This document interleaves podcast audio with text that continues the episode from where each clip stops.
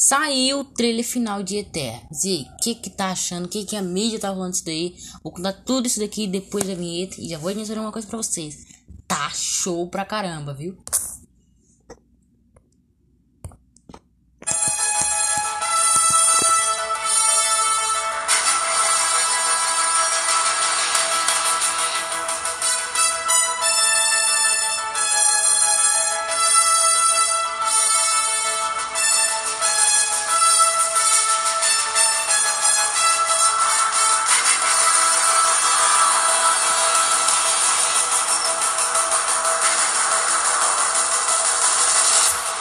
Fala aí, meninos, começando mais um cast, galera. E quando você menos espera, tem bomba da Marvel, né? Parece o ano todo, né?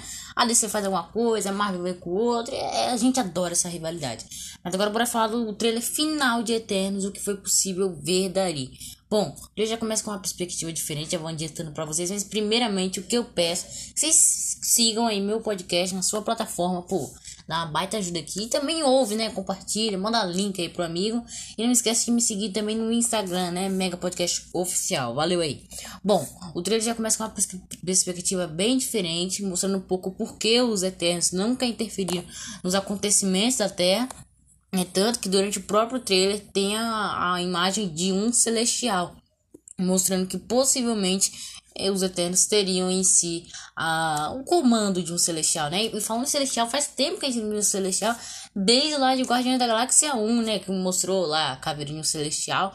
Pô, faz bastante tempo, hein? Bastante, bastante mesmo. E outra coisa que foi possível ver no, durante o trailer que tem uma, uma, chamada raça de seres chamada druidas.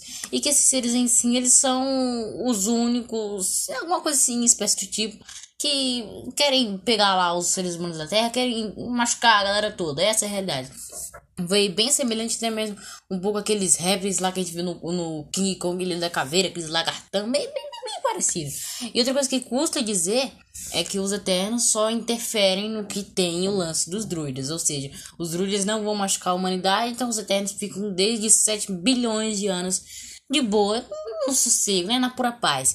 E outra coisa que foi possível ver nesse trailer foi uh, os Eternos finalmente revelando um pouco mais dos seus poderes. É, foi bacana, né? Ver um dos Eternos lá que sim é o líder usando os uh, uh, raios laser. Pô, baita, mas baita hype mesmo, lembrando um pouco do Superman. E só pra constar, acho que agora é a hora de ter algo bem parecido com semelhante com o Superman na Marvel, hein? Pô, foi uma baita cena de luta. E nisso aí do trailer tem essa perspectiva mais suave, porém esconde bastante mistérios, tem bastante coisa vindo aí.